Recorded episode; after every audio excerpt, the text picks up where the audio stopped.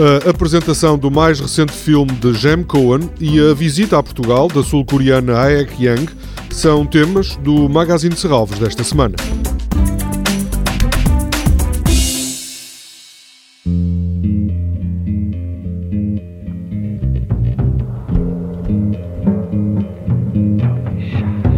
O cinema de Jem Cohen regressa a Serralves no próximo domingo com Counting, um filme que estreou no ano passado.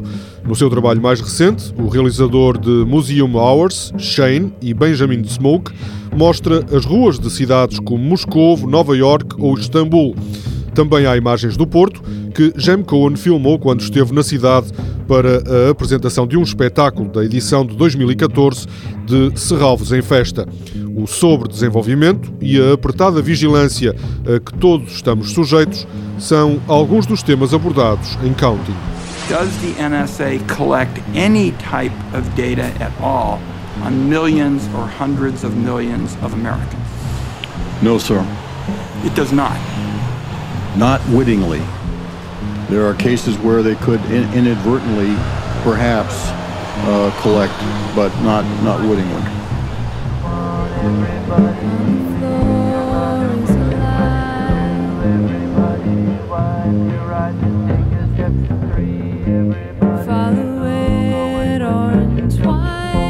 Counting de Jam Cohen passa no domingo às 6 da tarde no auditório de Serralves.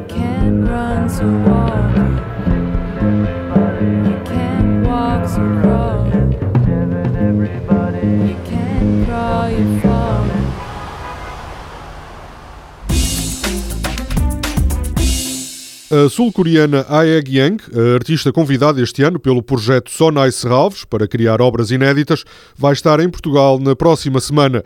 Estão agendadas conferências de Aeg Yang nas Faculdades de Belas Artes de Lisboa e do Porto na terça e na quarta-feira. As esculturas e trabalhos de grandes dimensões da sul-coreana já estiveram expostos no MoMA, no Guggenheim e no Tate Modern. Os novos trabalhos de Aeg Yang chegam ao Museu de Serralves no dia 22 de junho. Três estudantes portugueses de Belas Artes foram selecionados para acompanharem de perto a produção deste projeto. Todos os meses, a Fundação de Serralves, em parceria com a Laredo Associação Cultural, oferece visitas orientadas em língua gestual portuguesa. No próximo sábado, às três e meia da tarde, a comunidade surda tem a oportunidade de conhecer um pouco melhor a obra do fotógrafo alemão Wolfgang Tillmans, que tem, desde o final de janeiro, no Museu de Serralves, a exposição No Limiar da Visibilidade. Esta é, de resto, a primeira exposição de Wolfgang Tillmans em Portugal. Toda a programação pode ser consultada em serralves.pt ou na página da Fundação no Facebook.